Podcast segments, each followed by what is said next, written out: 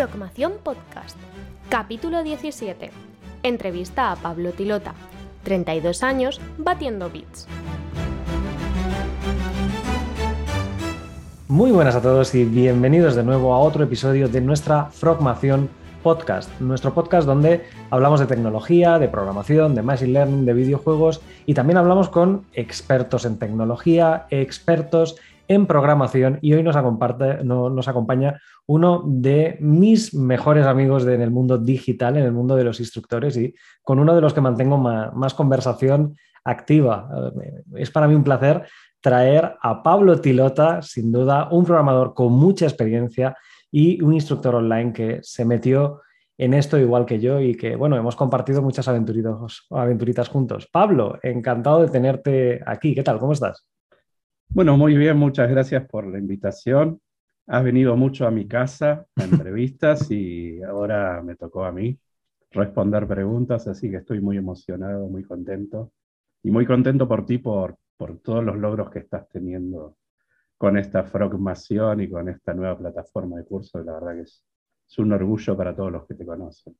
Sí, no, la verdad es que todo proyecto nuevo es, es muy divertido, ¿no? Empezarlo, empiezas con muchas energías, pero luego entran las dudas o entran el cansancio de tener que llevar un proyecto hacia adelante, pero no ha sido el caso ni mío ni creo que tuyo, que también hablaremos de tus proyectos y tus cositas que has llevado adelante, porque tú también has levantado una plataforma desde cero hace, hace ya dos años. Cuéntanos para los que no, no te conozcan, ¿quién es Pablo Tilota?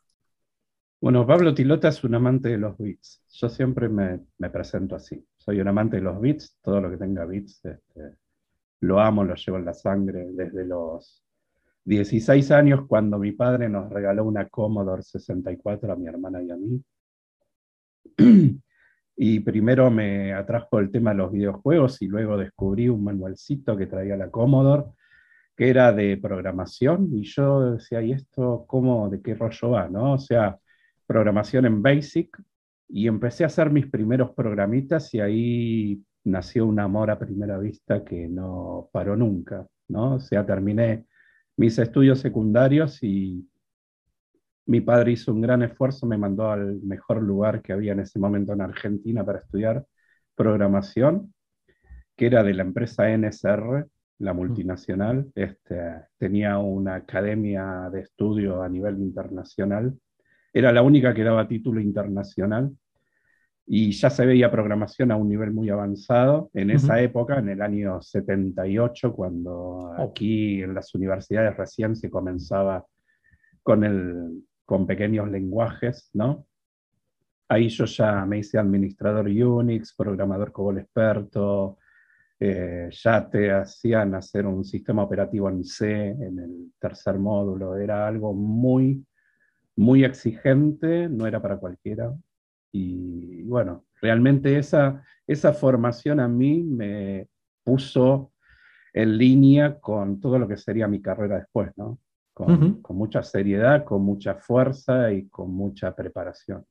Claro, porque estamos hablando además de una época donde en el 78, corrígeme si me equivoco, pero todavía el boom de los ordenadores en casa no había empezado, ¿verdad? Perdón, ah, en el 88. Ah, vale. Vale, no, es que tampoco me cuadraba por fechas, pero como lo has dicho tan confiado. 88, 88. claro. Justo el año en el, que, en el que yo nací. Entonces, claro, el boom de los ordenadores portátiles en casa como tal, como lo conocemos a día de hoy, no había iniciado siquiera. No, no, no. Tener una PC en la casa de uno era un lujo.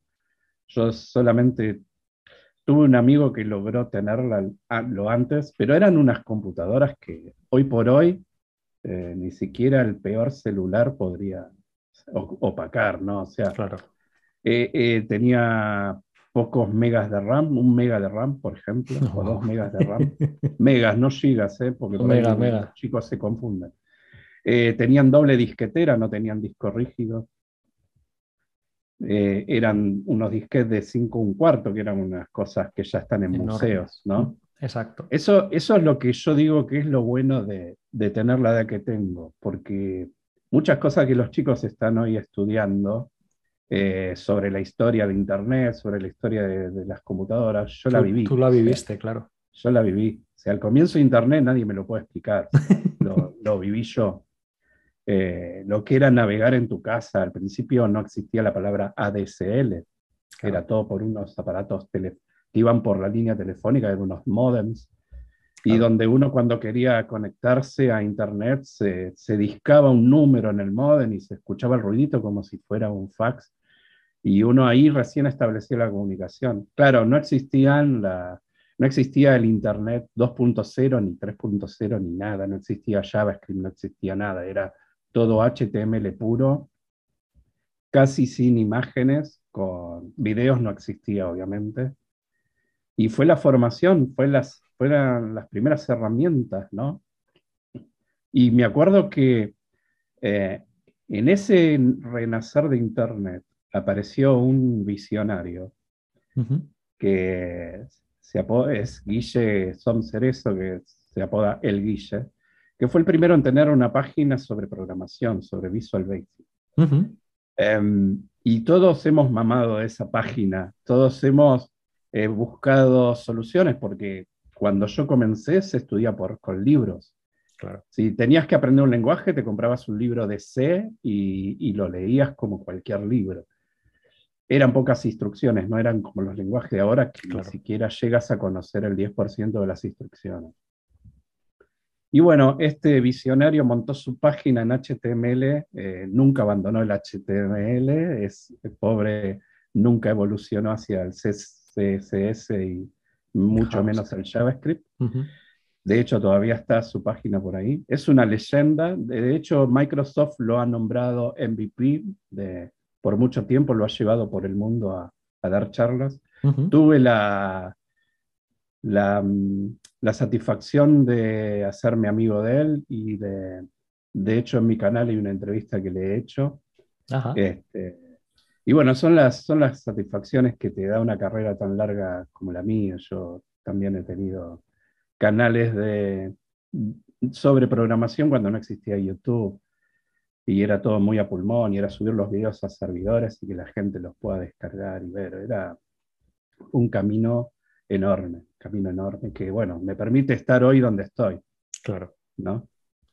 Y cuéntanos un poquito, porque claro, tú arrancaste con unas tecnologías que yo, las llamo ya las tecnologías del Pleistoceno, porque yo, claro, ni las he vivido ni las he tocado y, todo lo que he podido aprender y luego más adelante enseñar son evoluciones muy a lo bestia de, lo que tú conoces o, o, de lo que tú empezaste. De hecho, en el año que has comentado, en el 88, eh, no existía el concepto de cadena de bloques, por ejemplo, o no existía, eh, la inteligencia artificial solo hacía sumas y, productos, no podía hacer nada más elaborado porque lo, que tú has comentado, no había memoria suficiente ni había disco donde guardar tanta información para luego ser procesada. Entonces, desde que tú empiezas tu recorrido, te formas y luego más adelante acabas enseñando, ¿qué tecnología crees ¿qué es con la que te quedarías? Porque eh, sé que enseñas bastantes tecnologías, bastantes lenguajes de programación y demás.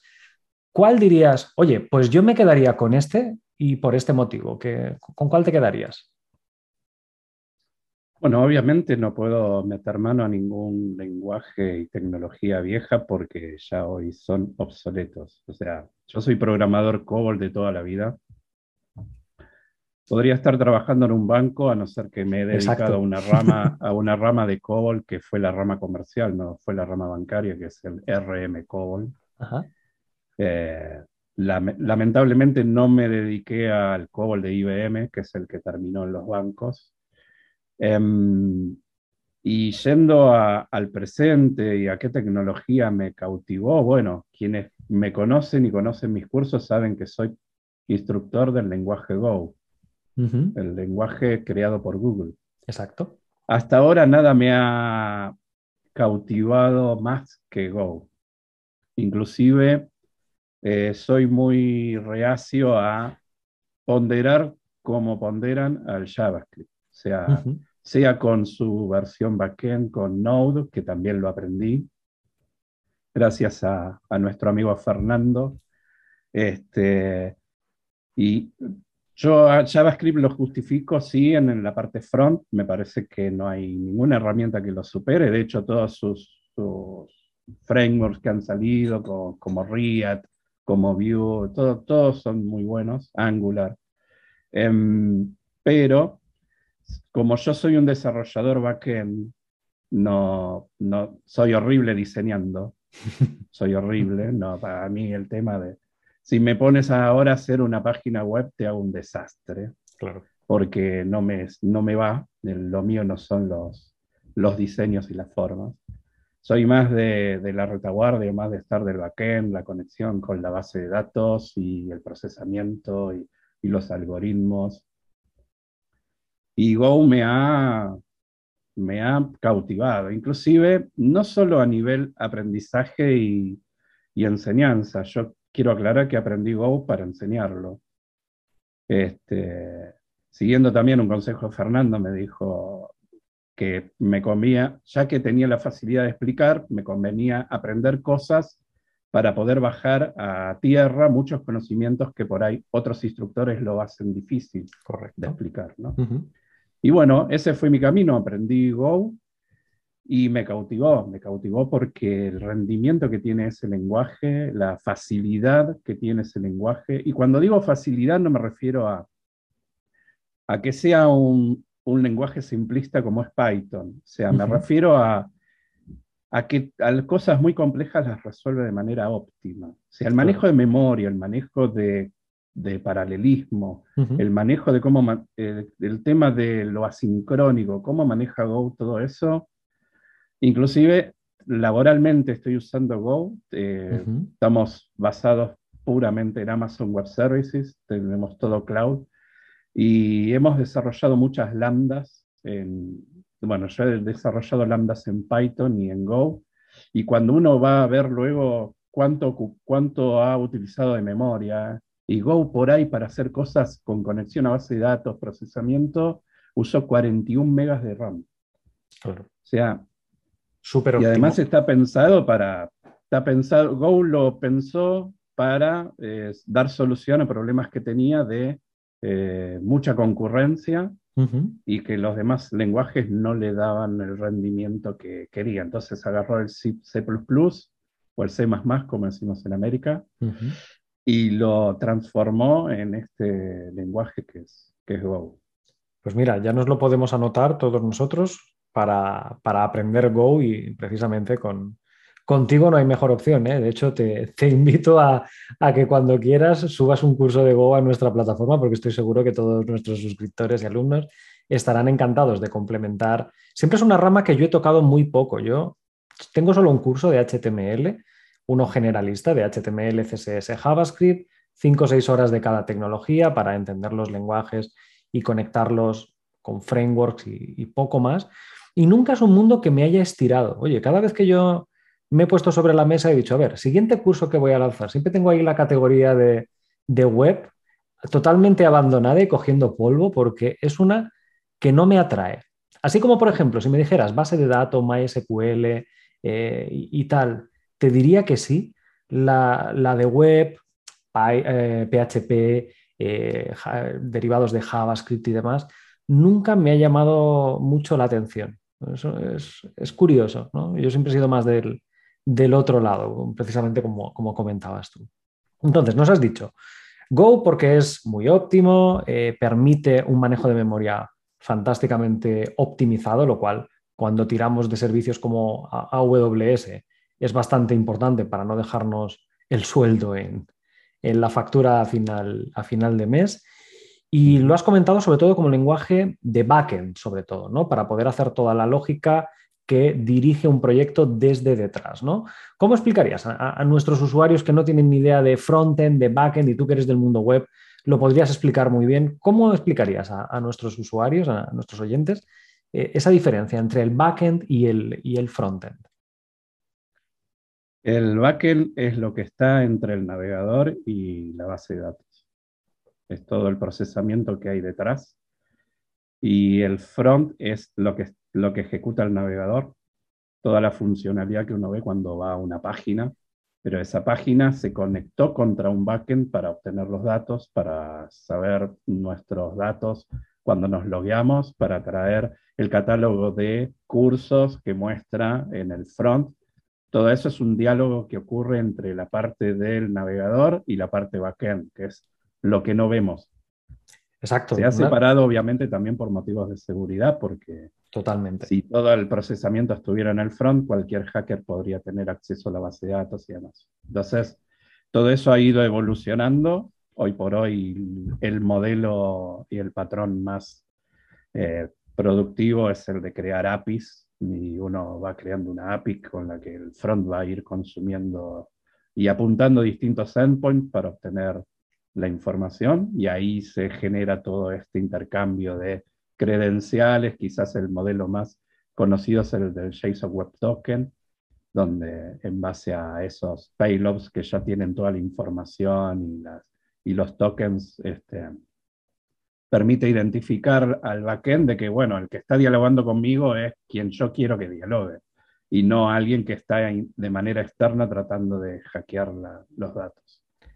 Y por supuesto, en la última capa están los datos, que no tienen por qué estar en el mismo servidor o en la misma infraestructura del backend, puede estar de manera remota. El, el mundo cloud nos ha abierto estas puertas de lo que se llama serverless, donde eh, nos permite subir desarrollo sin tener que preocuparnos por el fierro que hay debajo, si hay un servidor de tal tipo, tal memoria, tal procesador.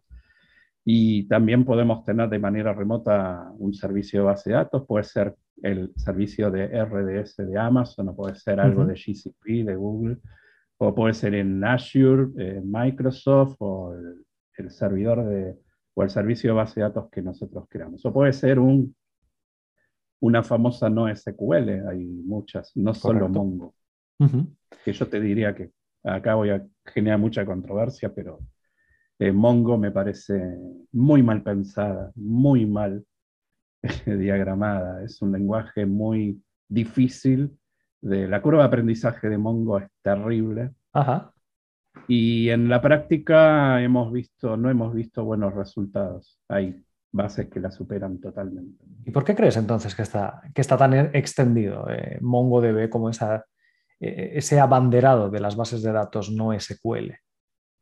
A ver, el, tema es qué nació primero, ¿no? Entonces, si, si, no había nada y nace un Mongo y todo el mundo va hacia Mongo y después surgen nuevas cosas, la gente ya fue a Mongo. Entonces, van saliendo nuevas versiones. Yo no digo que no se pueda hacer todo. Me ha pasado, por ejemplo, de tener que hacer determinados desarrollos contra Mongo que para determinadas operaciones me tardó horas. Wow. Y uno dice, no, Mongo es más rápido que una base relacional. Y por ahí eso en una base relacional me hubiera tardado dos, tres segundos. entonces, es cierto que cada herramienta fue creada con un fin y quizás lo que nosotros estábamos queriendo hacer no era lo adecuado para ese modelo. Pero, ¿a qué voy? Por ejemplo, del lado de Amazon ha sacado DynamoDB, que no es documental, que es una, un modelo clave valor, pero que para la mayoría de los casos donde nosotros usaríamos Mongo, podemos ir a, a DynamoDB y tiene una velocidad de 5 milisegundos de respuesta, le tires lo que le tires. Claro, muy eficiente.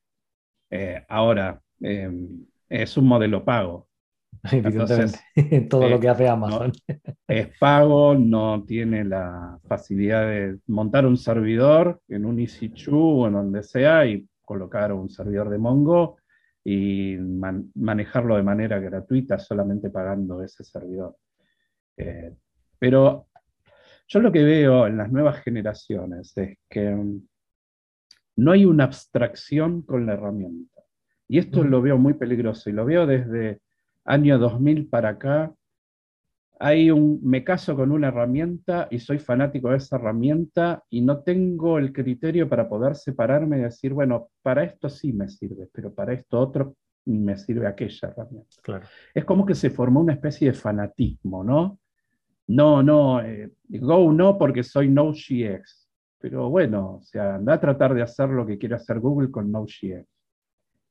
ponerlo en sus servidores y tratar de manejar, no sé, 200 eh, mil usuarios concurrentes haciendo una búsqueda de algo o millones de usuarios. Entonces, cada herramienta tiene su... Es como abrir la caja de herramientas y querer hacer todo con el martillo. Claro. No, no, no, si es un tornillo que tengo que atornillar, tiene que ser un destornillador. O si tengo que cortar una madera, tiene que ser una Un sierra serrucho, sí. o un serrucho. Pero veo que los chicos se fanatizan mucho. He tenido discusiones acaloradas con chicos que querían llevar MongoDB a un sistema administrativo, que es lo más loco que se te puede ocurrir, porque un sistema administrativo tiene que tener un- una fuerte relación, eh, manejo de transacciones, referen- eh, seguridad referencial, se hacen muchos joins entre datos, cosa que en Mongo es una tortura. Unir dos tablas, dos colecciones de Mongo, está la instrucción, pero vayan a ver el rendimiento, es una tortura. Claro. Entonces eso es lo que yo les aconsejaría a quienes están viendo esto. Entiendan que las herramientas se crean y que tienen un fin, no se fanaticen, porque yo he visto mucha gente fanática de, de tecnologías que hoy ya no existen más. Claro. Eh, inclusive cuando se- el dueño, el- la persona que creó Mon, eh, Node.js, Ujú. creo que vendió el desarrollo, o no me acuerdo qué pasó, si un socio que lo traicionó, qué pasó, creó Deno, que es Node, son las mismas letras en otro orden, y le puso el loguito del dinosaurio. Ya estaban todos desesperados tratando de agarrar cursos para aprender Deno. Y hoy por hoy Deno no sé si ha evolucionado. Yo no veo cursos de Deno No. por ningún lado. Yo, de hecho, tampoco. No. Entonces, a veces salen cosas y por años salen muchos nuevos estándares, muchos nuevos lenguajes y son pocos los que luego prevalecen. Es que en el mundo de la tecnología yo creo que es como en la moda, ¿no? Eh, este año se lleva el rojo, el año siguiente se lleva el verde y así sucesivamente. Y parece que el buen programador es el que está a la moda de- del último grito en tecnología, cuando el último grito a lo mejor es eso, ¿no? Es una moda pasajera que igual el año que viene ni se mantiene o se ha vendido o se ha desmantelado o ya no da soporte, ¿no? En, en ese caso. ¿no? Un tema muy Pero el interesante. buen, el buen- el buen programador es aquel que logra transformar un problema en una solución, no el que sabe perfecto Node.js. Sí, Acá se confunde el lenguaje de programación con la programación en sí. Creen que yo soy programador porque aprendí Node.js. No, vas a ser un buen programador cuando en tu cabeza entre un problema y salga una solución. correcto. Y a veces quizás ni siquiera es con un lenguaje de programación. A veces para resolver ese problema, con cambiar una herramienta por otra, con cambiar una persona del lugar por otra, eso es lo que nos enseñaban cuando hacíamos la carrera de análisis de sistemas. ¿no? A veces no siempre una, un programa de computadora es la solución a todo. Uno tiene que tener esa agilidad de, hay un problema y tengo que pensar la solución. Si luego la solución es realizar un programa de computadora, bueno, tendremos que encontrar el lenguaje adecuado para resolverlo. Ahora, si todo lo queremos hacer con Node.js, si todo lo queremos hacer con, eh, con Python, estamos quizás equivocándonos. Y si, no hemos, y si no hemos adquirido esa facilidad de tener el razonamiento lógico, yo tengo un curso, curso básico de programación, donde no vemos ni un solo lenguaje, donde enseño cómo pensar como un programador, donde enseño la relación entre las estructuras de programación y la vida diaria. Todos estos do while, los for, los, las variables, todo eso ocurre en nuestro cerebro antes de que en un lenguaje. Hago mientras ocurra una condición, camino hasta la puerta, es un bucle. Camino hasta que llegué a la puerta y constantemente estoy preguntando, ¿he llegado a la puerta? Si no he llegado, hay una rutina que me permite seguir caminando. Cuando la condición se cumplió, me fui del bucle y tengo que realizar otra operación. Los que desarrollaron los lenguajes se basaron en la mente humana, eso es lo primero que tenemos que entender. Totalmente. Entonces el razonamiento tiene que estar primero en nuestra mente. Sí, de hecho, Tengo que resolver este problema. ¿Cuál es la mejor herramienta? Abro la caja y busco la mejor herramienta. Pero si me tiro de cabeza a querer hacer todo con el mismo lenguaje, Python es maravilloso para todo el manejo de datos. Yo tengo varios ETLs hechos en un momento en la empresa no conseguíamos data engineers y tuve que aprenderme Python en un fin de semana. Y bueno, cuando uno es programador de toda la vida, eh, aprender un nuevo lenguaje... Es lo de menos. Es lo de menos. Y he hecho mucho, muchos CTLs para transformar información y llevarlas por ahí de Amazon a GCP. Y, y me pareció una, una, pegada. Python es definitivamente para lo que es el análisis, el manejo de datos y demás. Ahora, si yo después quiero hacer este, usar Python como un backend y procesar las peticiones de un millón de personas concurrentes en un sitio web, y no es la mejor herramienta. Quizás lo logra, pero no es la mejor herramienta.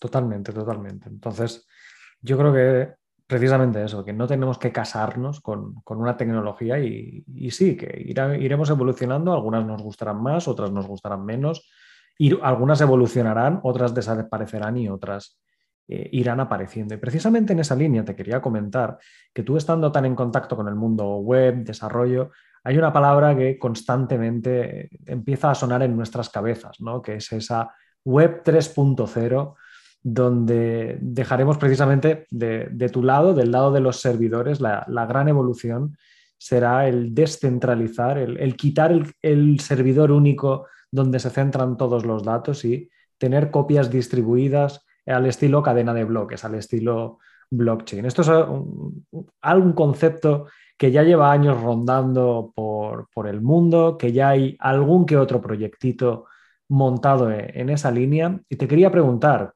¿tú qué opinas? ¿Es una moda pasajera o crees que realmente la web 3.0 va a ir encaminada hacia ese mundo de cadena de bloques?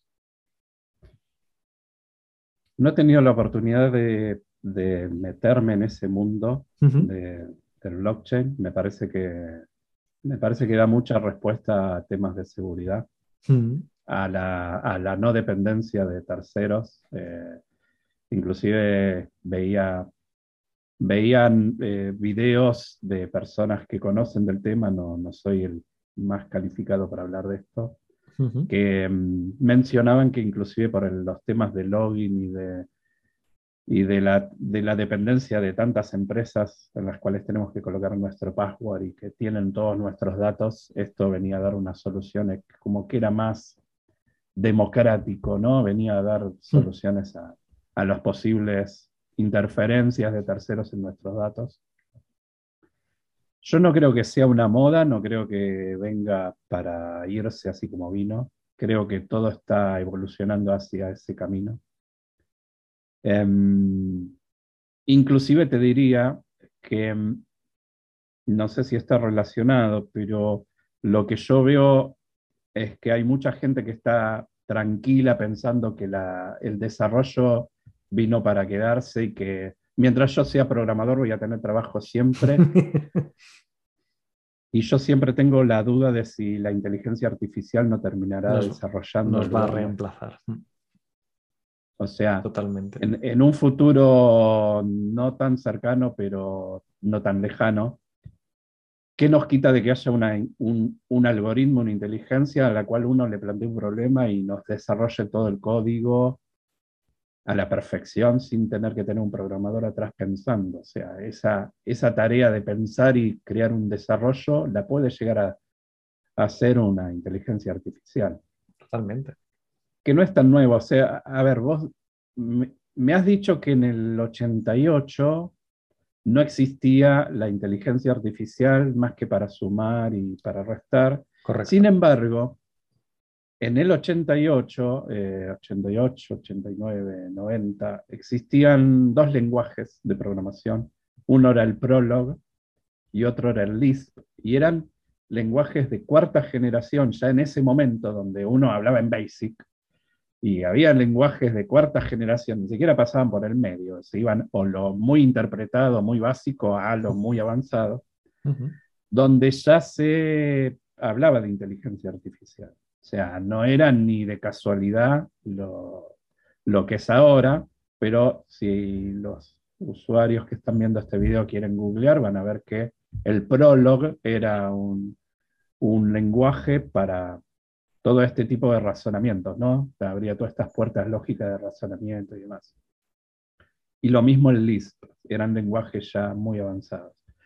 Luego quizás fueron evolucionando y ahora se llaman de otra manera, porque yo no vi que el Prolog tuviera una evolución eh, en versiones, pero quizás fue la base para todos los desarrollos posteriores. Totalmente. Y todo eso se fue viendo, o sea, yo nunca vi un código de Prolog, pero, pero sí sé que existieron y en ese momento era, si uno se metía en eso, era un mundo desconocido totalmente. No, no, totalmente.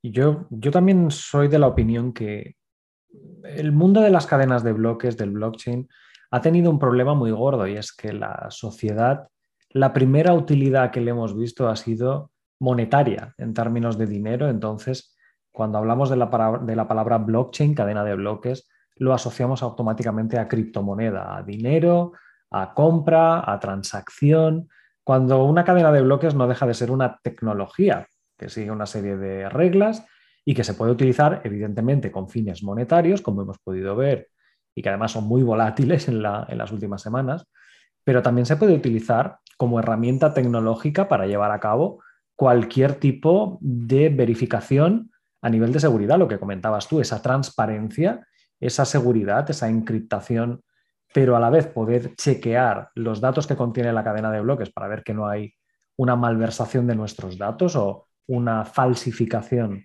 de la información que esta misma contiene. Yo creo que esto abre las puertas a, lo que comentabas tú, a que para qué necesitaré yo una contraseña en cada, en cada sitio web o, demás, cuando una misma cadena de bloques puede validar que yo soy yo mismo. O, por ejemplo, el, problema que tenemos en la sanidad a día de hoy es que los datos a nivel sanitario, a nivel de protección de datos, son datos de nivel máximo de seguridad. Una radiografía mía o una receta que me hayan expedido a mí es súper controvertida, tiene que estar súper protegido eso a, nivel de datos. Eso significa que el día que yo viaje allá a Argentina a visitarte, si por suerte o por desgracia me toca ir a un médico, un médico no puede consultar mis radiografías, ni ver cuál es mi historial médico, de qué estoy medicado a, la hora de eh, tratarme una posible dolencia u otra. Esto con, con una cadena de bloques sería totalmente inmediato. todo el mundo podría acceder a esa cadena de bloques y únicamente el médico con la clave necesaria desencriptar la parte necesaria para ver mi historial médico, la información que, le, es relevante sobre mí. Esto llevado al, mundo que nos ocupa, al, que hablábamos, al mundo del, desarrollo web, significa que la información ya no sería de Google, esas cookies, cookies que aceptamos y se van para Google, para Google, o esas cookies que aceptamos y se van para Amazon. No habría necesidad de cookies porque nuestra información, nuestro registro como tal, estaría en una cadena de bloques totalmente encriptada y a nivel muy seguro, pero no haría falta el traquear a las personas y crear esa inseguridad o esas reglas ¿no? que, en las que nos hemos visto envuelto, sobre todo aquí en Europa, con el protocolo del reglamento de protección de, datos, ¿no? Y que ha obligado incluso a muchas empresas a tener que cerrar por demandas millonarias a nivel de cómo guardaban los datos en su base de datos, que es algo que, venían con años y años de, historia acarreada en, el tiempo. Por tanto, un tema muy interesante y, ojalá dentro de unos años hablemos de, este, de estas cadenas de bloques. Hay que, ver, hay que ver si evoluciona, hay que entender que hay cosas que evolucionan, si son negocio también. O sea, hay que ver si a las empresas más importante de tecnología esto les va a resolver o les va a crear un dolor de cabeza, con lo cual tienen el poder como para levantarlo o tirarlo. Eh, no vivimos en un mundo tan bucólico y tan ideal como para pensar que porque es bueno para la gente va a trascender, porque si no tendríamos energía libre, eh, con todo, lo, todo el desarrollo que ha hecho Tesla, o sea, no tendríamos tanta dependencia del petróleo, sería todo autos eléctricos, o sea, algo que todavía va lento y tendríamos que estar plagado de un montón de soluciones y un montón de beneficios que se han pisado porque no le convenía a ciertos eh, intereses personales y totalmente, totalmente. Entonces hay que ver si esto del blockchain a esos poderosos les da alguna solución.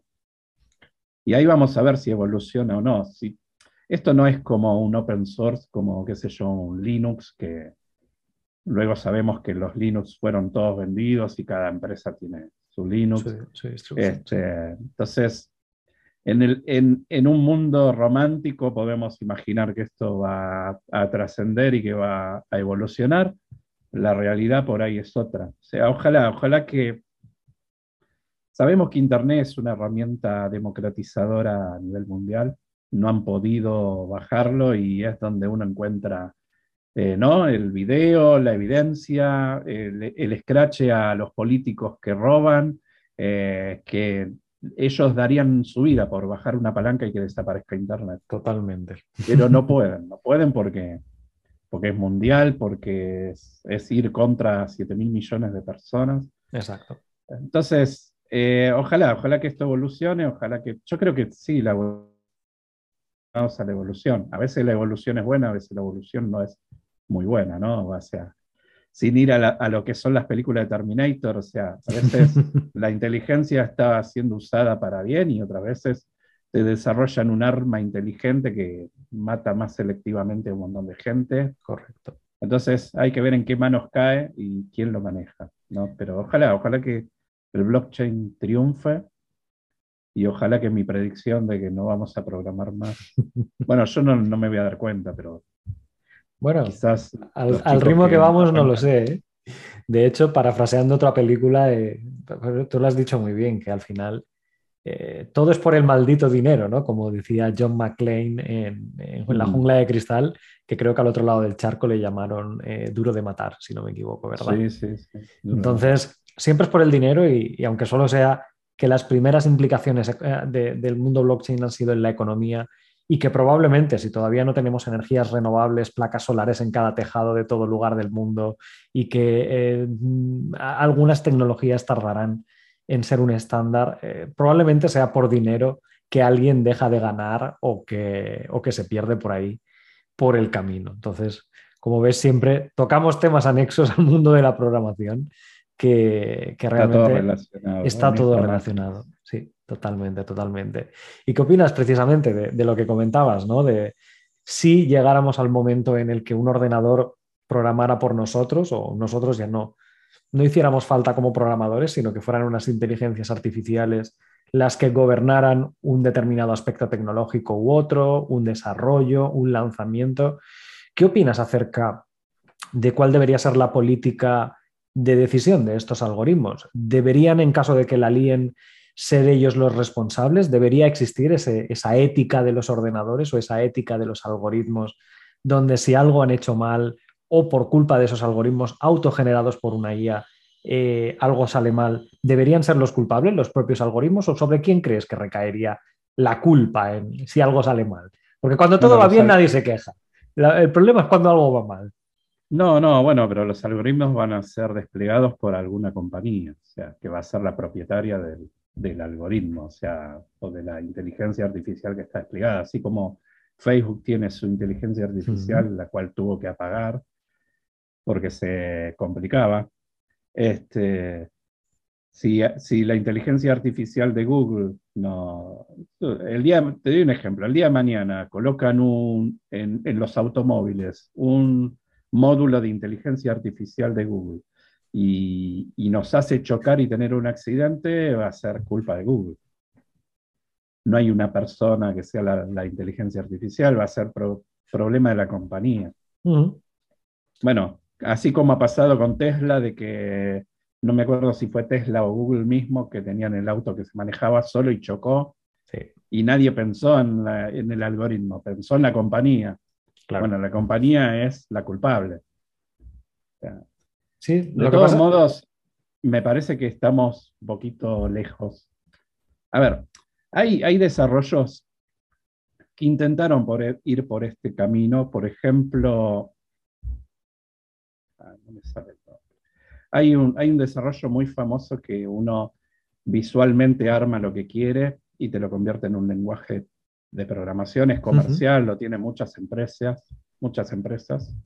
Em, ya me voy a acordar el nombre, porque es muy famoso. Es, como un sistema de blueprints, ¿no? De, plantillitas, de flechitas. Sí, sí, tal cual. Uno le dice los datos, arma más o menos el diseño de los datos que quiere y eso, y eso después se transforma en el lenguaje que vos quieres. Lo querés, tener, lo querés tener en Visual Basic, en .NET, lo querés tener en C Sharp, te lo transforman en el lenguaje que vos quieras. Eh, ya me voy a acordar. Este, y no es nuevo, viene de hace bastante. Eh, entonces, fue una herramienta que se le da a las empresas para que no tengan un departamento de software. O sea, vos acá modelá lo que vos quieras, te hace el programa, lo corres en tus servidores y podés trabajar tranquilo. Y bueno, y vamos, vamos evolucionando, vamos viendo cómo, cómo la inteligencia artificial, los algoritmos, yo creo que nos estamos yendo hacia un modelo de una fuerte especialización en datos. Hoy nos pasa, yo, yo trabajo como líder de un equipo de, de DBAs y de Data Engineers este, en una compañía. ¿Sabes lo que nos cuesta encontrar Data Engineers o DBAs? Porque todas las empresas salieron a buscar este tipo de perfiles eh, orientados a datos y está costando muchísimo todo lo que es análisis, todo lo que es machine learning, los data scientists, todo lo que tiene que ver con mejorar nuestro negocio basado en que en datos, que es un poco lo que tú enseñas en los cursos, ¿no? Eh, cómo, cómo, los datos son la, pieza más importante de una empresa. El oro lo llamo yo, es el oro de la empresa al final. Entonces, si, me preguntas qué, qué tendría que hacer los profesionales en este mundo donde vemos que nos encaramos hacia que un algoritmo resuelva la programación y bueno, todo orientarnos hacia el manejo de datos, a ser fuertemente conscientes de los datos. Y me refiero a tenerla muy en claro de el tipo de dato, la longitud. Yo veo que los programadores son muy malos manejando bases de datos y ellos creen que Barchar 255 es lo mismo que Barchar 10, porque total va a ocupar lo que ocupe, me da lo mismo. Y yo siempre les pregunto, si es así, ¿por qué MySQL y los demás motores de base de datos eligieron una medida mínima y máxima? ¿Por qué no, a todos no le pusieron Barchar 255 o Barchar 65000? O que hagamos todo como long test, que es un tipo de dato, que ahí puede entrar un volumen de Harry Potter en ese campo, pero no importa. Y diariamente me encuentro con eh, correcciones que tengo que ir aportando a los programadores porque caen en ese error de la longitud no importa total. Luego tienes tablas de millones y millones de registros que esa tabla te termina pesando gigas claro. porque no lo pensaron bien. Totalmente. Entonces, tu recomendación sería siempre intentar conducirse por los datos, ¿no? de, que cuando estén en una empresa, por mucho que, esté, que estén en el, área de programación o en el área de diseño, además, pensar que, esa empresa está generando una serie de datos y, que le pueden ser útiles en un momento dado al, programador o al que crea el algoritmo o incluso al que diseña el, el producto de cara a utilizar esa información como feedback, como retroalimentación, ¿verdad? Sí, porque en realidad, si te pones a pensar, un sistema por dónde empieza, un desarrollo nuevo de un sistema. Y yo veo que hay chicos que van, perdón, digo chicos porque yo tengo 51 años, no, no de manera despectiva. no, no pasa em, nada, no pasa nada. Van y lo primero que hacen es eh, agarrar el lenguaje y empezar a pensar en las pantallas y lo primero tiene que ser la... Uno no empieza un edificio pensando en la pintura que va a tener la, el departamento uno empieza a pensar en los hierros, en, la base, la estructura, los cimientos, y los cimientos de cualquier sistema son los datos. Uno antes de agarrar un lenguaje de programación tiene que sentarse y decir, bueno, mi sistema va a tener una tabla de usuarios, va a tener una tabla de clientes, va a tener una tabla de productos, y empezar a modelar qué campos va a tener cada tabla, la tabla de ventas, cómo se va a relacionar. Cuando ya tiene todo eso, sobre eso empieza a construir las este, opciones, los, los módulos. Y por último, el frontend, o sea, y, y, muchos arrancan por el front.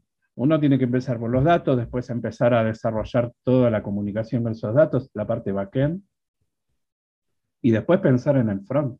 Y si estamos en un equipo multidisciplinario, trabajando con metodologías ágiles, va a haber una parte de front, una parte de back, y mientras el back va haciendo eso, el front va a ir creando lo que tenga que crear, pero nunca antes de los datos. Hasta que no están los datos, ¿qué sé qué es lo que voy a mostrar por pantalla? Yo, de hecho, hago exactamente lo mismo, tanto en los cursos de análisis de datos, business intelligence, data science, como cuando es un proyecto mío personal y demás. Eh, siempre me, lo primero es saber de qué datos dispongo o qué datos necesito para, para funcionar, porque si no, la gente sí que es verdad que le atrae mucho ¿no? en la programación. Ah, voy a hacer mis pantallitas con mis botones, o esto va a ir aquí, o esto va a ir allá. Pero luego igual te encuentras, ¿no? Que tienes botones inútiles o que hay opciones que no habías contemplado o que has sacado los tanques cuando las pistolitas de agua eran más que suficientes, como, como suelo decir yo, ¿no? Entonces, sí que es muy importante saber de qué datos se disponen y es, es esa filosofía, ¿no? Data driven, manejándose o, enfocándose en los datos para canalizar o conducir el, resto del negocio, de la empresa o del, o del producto. Muy interesante, muy es interesante. Que, es que cómo voy a codificar la solución es quizás el mal menor. O sea, pensar que programar es manejar un lenguaje de programación es el primer error y vuelvo a esto. O sea, hacer un sistema implica un montón de pasos. Desde el, diagrama, aunque uno no lo haga en papel, el diagrama lo tiene que tener en la cabeza. Claro. Eh, hay un montón de cosas que uno las tiene que tener resueltas antes de ir a codificar. Cuando yo estudiaba nos enseñaban que primero venía el diseño, después venía el diagrama, eh, después venía el pasar ese diagrama que lo teníamos en toda una, puede ser un diagrama estructurado o no estructurado, una vez que uno veía los globitos con todas las, las partes del sistema, lo que sería un UML, en, el mundo, eh, todos los casos de uso, todo diagramado, eso se empieza después a, a desgranar y a codificar. Pero uno no se tira de cabeza en un, en un editor, en un eh, Visual Studio Code, allá ponerse a hacer las cosas, uno mínimamente tiene que tener en claro qué va a hacer. Y esa es la parte que está faltando y están desesperados por el lenguaje. Y el lenguaje es lo de menos, es lo que va a traducir tu solución. Y si tu solución es una porquería porque no la pensaste, vas a tener un sistema hecho en el mejor lenguaje de programación, pero va a ser una porquería va a tener fallas porque no metiste validaciones, porque creen que el usuario es un usuario perfecto que va a ingresar exactamente lo que tú quieres. Y yo me acuerdo cuando estudiaba que nos hacían hacer desarrollos, el instructor nos zapateaba arriba al teclado para ver si teníamos bien las validaciones. Y por ahí estaba pidiendo un nombre, no estaba pidiendo cualquier cosa. O pedía una edad, no, no se podía colocar un nombre. Teníamos que validar que sea un dato numérico, que que cumpla un rango, todo ese tipo de cosas. Y a veces ves sistemas sin validaciones, sin un correcto manejo de errores, sin, sin estar documentados correctamente, con variables que no son mnemotécnicas, que no, el, aquel que mira el desarrollo no entiende qué, qué, está haciendo, o con rutinas que tienen 500 instrucciones en vez de haber separado eso por distintos módulos, clases, orientados a objetos. O sea, hay un montón, hay una estructura mental que hay que tener para hacer un buen sistema que lleva años de mucha práctica, de mucho chocarme, de mucho haber fallado, que yo digo, bueno, eh, un programador se hace con los años, un buen programador, a ver, uno que agarra y aprende Python en dos días, eh, no lo considero un programador tampoco. lo considero alguien que conoció algunas instrucciones de Python. Nada por eso este, este curso gratuito que tengo en mi plataforma, que es Aprende a pensar como un programador, es una programación básica, este, donde, bueno, empecemos a reconocer en nosotros mismos esas estructuras y en base a eso a, manejar la lógica desde otro punto de vista. Es lo que me ha enseñado a mí y es lo que me ha permitido haber hecho miles y miles de desarrollos en 32 años de carrera que tengo. Genial, pues lo dejaremos en, la descripción tanto en el canal de YouTube como en el, podcast para que lo, puedan buscar, se puedan apuntar. Además, has dicho que es totalmente gratis, por tanto, eh, todos nuestros oyentes que se quieran apuntar, el, curso de Pablo os, ayudará precisamente a empezar ¿no? a pensar como, como, un programador en lugar de empezar a picar código, que es un poco la, la falacia ¿no? de que para programar lo que necesitas es escribir buen código y cuanto más rápido mejor, ¿no? muy interesante. Sí, obvio, obvio. Bueno, háblanos un, un, poquito, que no, no hemos hablado de, de, tu plataforma, de iTunes. Cuéntanos un poquito cómo nace esa idea, cómo la gestas, cómo la, la lanzas. Cuéntanos un poquito. A ver, el, el culpable de iTunes es Mariano Rivas, eh, nuestro amigo en común, este, este, genio de la enseñanza online que, uh -huh. que tiene estos cursos de, sobre de videojuegos, de videojuegos sí. y demás. Uh -huh. eh, yo de haber conocido a Mariano, siempre quise conocerlo porque yo veía las publicidades de, de Udemy donde aparecía él, me parecía fabuloso, luego había comprado cursos de él y, y, me parecieron fabulosos. Y le hice, bueno, luego tocó que nos juntamos todos en ese canal de Facebook de Máster del Desarrollo. Uh -huh. Y bueno, tra trazamos una linda amistad con él. Y al punto que, bueno, un día lo entrevisto para mi canal. Uh -huh. Con él íbamos a sacar un curso juntos, lo estábamos desarrollando, iba a ser un, un Super Mario Bros. hecho en Unity. Uh -huh. ya, ya, había avanzado muchísimo. Eh, él iba a hacer toda la parte inicial de enseñar a hacer los personajes y, a, y al manejo básico de Unity. Y tuvimos la mala suerte de entrevistarlo y que me diera esta idea, ¿no? O sea, está la entrevista, está la entrevista en mi canal y él me contó de Master Devs, que es su, es su plataforma de curso, -huh. muy buena, donde él paralelamente a Udemy tiene su plataforma, así como la tienes tú, como la tengo yo.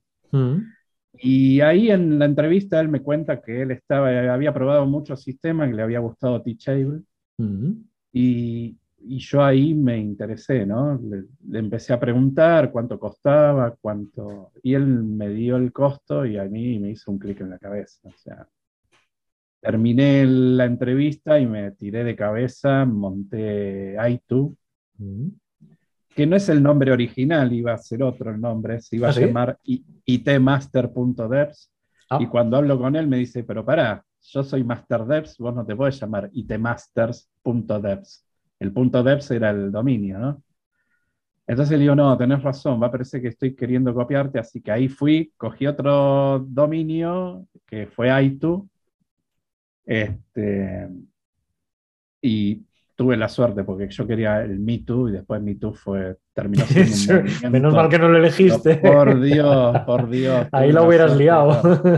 tuve una suerte enorme porque muy lejos de eso. Este, y bueno, ahí lo monté, monté mis cursos y después empecé a invitar a otros masters y se sumaron. Eh, Waldo Acosta, Juan Fernando Urrego, has estado tú también, uh -huh. eh, antes de montar ProGames, uh -huh. eh, formación.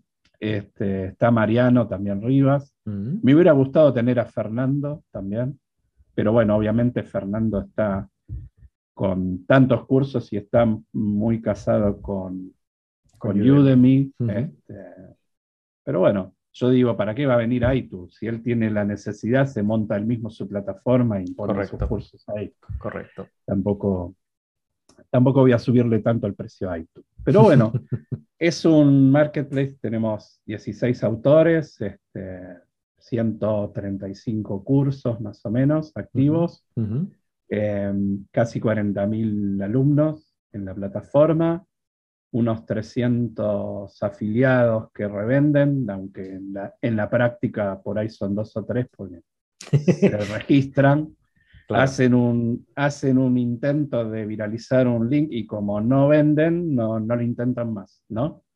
Es el, el tratar de ganar dinero fácil con claro. mínimo, mínimo esfuerzo. Mínimo Pero esfuerzo. Hay, hay afiliados que ganan bien porque se mueven. Claro. Y bueno, lleva dos años. Ahora el 3 de mayo cumplimos dos años. Uh -huh. el día que el gran descuento que hacemos todos los años del 50%. Uh -huh. Y realmente nos está yendo bien. O sea, no voy a decir que me voy a ir de vacaciones a, a Mallorca, pero nos está yendo bien. No, bien, bien, bien. Que, pues... Y muy feliz por, muy feliz por, por ver que, que has montado esta plataforma tuya y que te está yendo muy bien. Sí, no, la verdad es que el, el, feedback ha sido muy positivo y los estudiantes al final. Yo recuerdo algunos mensajes muy, muy divertidos de, a mí me da igual que estés en Udemy, en tu plataforma o, donde sea, ¿no? A mí me gusta tu material y yo te lo compro en Udemy o en tu plataforma o, o donde lo tengas, porque lo que me gusta no es la plataforma, es tu forma de enseñar o tu metodología, tu filosofía o, la gente con la que trabajas, porque al final la gente me pone a mí la cara de, de Frogame, ¿no? Pero es todo un equipo de, instructores, 15 instructores en total y, los que están por venir en las próximas semanas. Sí, sí, sí, voy a ver si subo el cursito de, de Go, cursito, tiene como 15 horas, 17 Ah, está bien, un curso muy divertido, muy intenso y, al final son tecnologías... hacemos un backend de una aplicación de Twitter que es un curso que oh. hice con Agustín Navarro. Yo tengo la parte backend, así que voy a ver si lo, subo también a forma. Fantástico, yo creo que todos te, lo agradecerán y, nuestros suscriptores. Ya te digo, la, pata más coja que, de la que yo he cojeado siempre es el mundo web, porque es el que menos me atrae. Por tanto, tú y yo tenemos casi casi intersección cero en el sentido de que tú dominas o te gusta más la parte web, yo soy más de la parte de, de videojuegos eh, o, de, o del análisis de, datos. Pues bueno, Pablo, hemos hablado de una gran cantidad de, temas. De hecho, creo que ha sido uno de los podcasts más, más largos. Siempre tengo esa particularidad de que cada vez que invito a un instructor, como tenemos tantos temas en común, es como estar en una conversación en el bar y, grabarla, ¿no? Eh, de, mm. poderla ofrecer al resto de, de la comunidad educativa o, de la gente que nos sigue a través del podcast, del canal de YouTube y, demás. Pues bueno, para terminar, yo te digo que no será la última vez que estés aquí porque creo que tenemos muchos temas muy interesantes de, de los que poder hablar más allá del mundo web, por ejemplo, del mundo de la emprendeduría o centrarnos en esa faceta tuya, ¿no? De emprender, de lanzar un proyecto hacia adelante, de lo que significan las noches sin dormir o los WhatsApps a medianoche de esto no funciona o hay que cambiar esto y demás. Por tanto, ese me lo guardo. Los fracasos, ¿no? Vale, de los, fracasos, también se aprende de, los fracasos que son los más nutritivos de todos. Sí, es decir, si todo nos funcionara bien y todo fuera bien a la primera, yo creo que el mundo sería muy diferente y de hecho sería negativo casi casi para, mm. para las personas que vivimos en él porque nos creeríamos los amos del mundo, ¿no? De que podemos hacer cualquier cosa que se nos pase por, por la cabeza en lugar de mantener esos pies en, la tierra. Pues bueno, para terminar, como siempre, suelo preguntar a toda la gente que pasa por aquí, una película y un libro o, un libro y una película que, que, quieras recomendar a nuestros oyentes. No necesariamente tiene por qué ser del mundo de la programación, sino que hayas considerado interesante y que te gustaría que nuestros oyentes le, echaran una ojeada. Sí, de hecho, no, si tuviera que recomendar un libro, a ver, si, si, si los, los que están viendo quieren algún libro para emprenderismo, para lo que es emprendedurismo, eh, no sé, Padre Rico, Padre Pobre, de Kiyosaki. Eh, que es un camino de ida. Uno lo lee y después quiere comprar otros libros de él y empezar a hacer, se, mete en todo ese rollo, ¿no? Pero te voy a recomendar un libro que fue el único libro que logró que yo una noche no durmiera porque era, no, no podía dormir. Digo, no, tengo que levantarme y seguir leyéndolo porque me atrapó de tal manera, es un thriller psicológico, que es El psicoanalista. No lo conozco. De John Katzenbach. O sea, yo creo que es un libro que te va a fascinar, porque es un libro que desde que empezás en la primera hoja donde se plantea el, tema, es un libro muy famoso, de hecho eh, se amagó varias veces en hacer una película sobre este libro, que está al nivel de un, el Código da Vinci, o, es un thriller psicológico terrible de esos que vas avanzando y querés llegar al final para descubrir quién es el, el, malo del, cuento. Eh, se llama El psicoanalista. Muchos de los que deben estar viendo este podcast lo habrán leído y, otros por ahí se están enterando ahora. El autor es John Katzenbach, eh, con B-A-C-H al final. Y es un bestseller. O sea, viene del 2003. En el 2002 se lanzó y no sé cuántas ediciones ya tuvo. No, pues le seré una ojeada, me lo anoto para bajármelo al Kindle para leer por las noches. Y en películas tengo una tonelada, porque depende de lo que le guste a cada uno. A mí me gustan las películas de terror, los, thrillers, Quizás jamás te recomendaría una película pasatista o, o, de, o romántica, pero me gustan las películas de muy bajo presupuesto que logran cautivarte desde que inician hasta que terminan. Y creo que, creo que el abanderado de eso es La ventana indiscreta. Es una película viejísima del 58, creo, de Hitchcock. De Hitchcock. De, con James Stewart y Grace Kelly. Es una, es una película que transcurre en un apartamento y a, y a través de una ventana ven un crimen y, y, o sospechan de un crimen y todo transcurre en ese lugar, por eso digo que es de bajo presupuesto. De hecho, es una película que si no me equivoco, llegó a un millón de dólares de presupuesto, algo que en una película de hoy sería imposible, que comen los actores, por ejemplo. Eh, y es una película cautivante desde que empieza hasta que termina, también. Me, me, gusta eso, me gusta lo que te logra cautivar de comienzo. Me gustan determinados modelos de película, la que arranca por la mitad y luego te tira para atrás y vas avanzando. Son técnicas, distintas técnicas, ¿no? Sí, sí, el, el inmedia res, empezar en medio de, de la acción. Sí, eh. sí. Yo creo que Hollywood apela a distintas fórmulas y las va aplicando en cada película.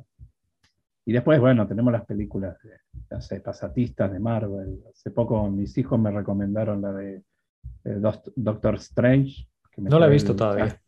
Me llevé el chasco de que el actor es este, muy conocido de la, de los 90. Este... Ay Dios, cómo ando con la memoria. A ver qué y la veo y me gusta por el tema de los efectos y, y, más que mirar la trama y, y meterme con la trama, me, me, cautivan los efectos, cómo hacen con computadoras determinadas cosas. Lo veo como tecnológico, ¿no? Ya. Cómo hacen de, determinadas animaciones y, y, la verdad que me, me cautivó bastante.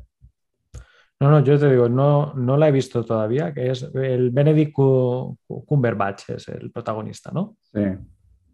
No, no he tenido no, Está bien, pero el actor es este. No sé si lo tenés el ahí.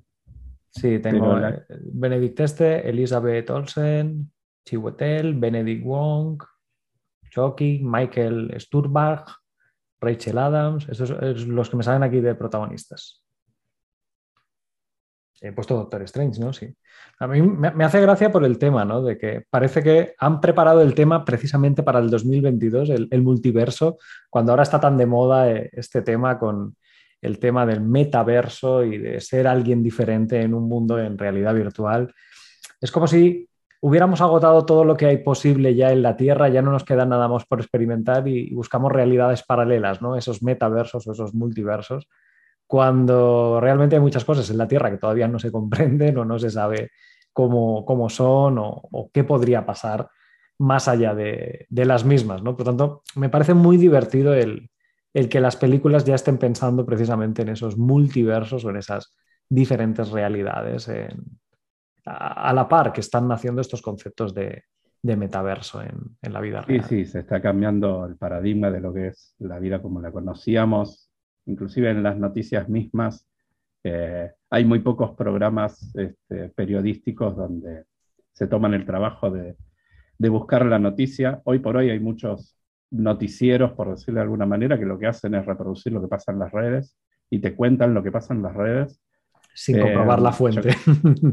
no, no, no. Todo el noticiero es, uh, y pasó tal cosa en tal lugar y te muestran el video y todo es extraído de las redes. O sea, las redes han, han traído todo lo bueno y lo malo, ¿no? Creo que nosotros, tanto tú como yo y como cualquier instructor en línea, que es un tema que no hemos tocado, nos toca lidiar con lo mejor de, de los alumnos y también con lo peor, ¿no? Totalmente. y a ti te ha pasado esto de crear la nueva plataforma y te ha permitido filtrar, ¿no? Porque hubo mucho renegadito ahí que porque había pagado 10 dólares un curso de, de 100 horas, pensó que tenías que ir a su casa a enseñarle particularmente. Totalmente, totalmente. Y es, es algo que yo ahora me he dado cuenta con la nueva plataforma, que al final, si, de hecho lo, lo, hablamos en, en, un capítulo previo con, en tu canal de YouTube, que, que si yo tengo que ir a renegar un euro o un dólar a, a una persona que no quiere pagar por un curso, ese no es un cliente que, yo espero tener en, en Frogames Formación, que al final, si es alguien que encuentra caro un curso de 100 horas, de, 500 vídeos y demás eh, en una plataforma, cuando probablemente cuando va a cenar con su esposa o sus hijos se gasta dos o tres veces el, valor de ese curso, pues oye, no es un, cliente que, sea mi, objetivo o mi target concreto de, de Games. Sí, lo quieren todo, lo quieren gratis, lo quieren rápido y lo quieren personalizado. Siempre. Pero es un poco la generación que ha venido, ¿no? Es una generación nueva. Sí, a ver, es desventajas y ventajas de la globalización, ¿no? Podemos llegar a todo el mm. mundo, tú puedes enseñar a españoles, yo puedo enseñar a, latinos, pero claro, esa globalización también viene con exigencias, ¿no? Con demandas a nivel de personalización o de, a nivel de cómo quieren las cosas. Pero bueno, también, esto es un tema que podemos cubrir en, otro capítulo porque en otro, también daría para... nos estamos yendo... Sí, sí, sí. Además... Yo, hablaría horas. El tema es que, bueno, dejemos cosas para otro momento. Sí, totalmente, totalmente. Además, bueno, tú, eres argentino y viene en la sangre, ¿no? De el que te guste hablar mucho, comunicar también es muy importante y, y yo creo que es una de las razones por las cuales yo creo que Instructores argentinos conozco más que españoles, de verdad, a nivel mundial. Yo creo que va un poco en esa naturaleza, ¿no? De, expresar, de, querer comunicar, de, que te gusta al final hacer lo que te gusta, ¿no? De que no eres introvertido, sino todo lo contrario, ¿no? De que te gusta acercar la, realidad o tu visión por lo menos al mundo. Pues bueno, Pablo, muchas gracias por habernos. a veces te lo critican, ¿eh? A veces sí. te lo critican. sí, ¿no? El, dicho este de miente más que habla, ¿no? Que se aplica mucho también a, las personas muy habladoras. Mm. es broma. Pues bueno, Pablo, nos ha acompañado Pablo Tilota, instructor online y eh, creador de la plataforma Aitu. Muchas gracias, Pablo, por habernos acompañado y como te he dicho, no será la última vez que pases por aquí, además de que te esperamos, como siempre, con los brazos abiertos desde la plataforma de, de para que pases a formar parte de, de nuestra familia. Muchas gracias a vos y la verdad que es siempre un placer hablar con un amigo como vos. Muchas gracias, Pablo. Y a todos vosotros, bueno, os esperamos en el siguiente episodio de Formación Podcast con más contenido acerca de programación, de tecnología, de matemáticas, machine learning, bueno, y todas estas cosas que solemos hablar en el canal en YouTube o a través de las diferentes plataformas de podcast como Spotify, Google, Apple, Amazon y demás. Gracias por habernos acompañado, gracias Pablo y nos vemos en el siguiente episodio. Si te gusta Frogmación Podcast, síguenos en redes sociales, a través de Facebook, Twitter, Instagram o nuestro canal de YouTube. Y consulta todos nuestros cursos o suscríbete a nuestra newsletter en la web progames.es.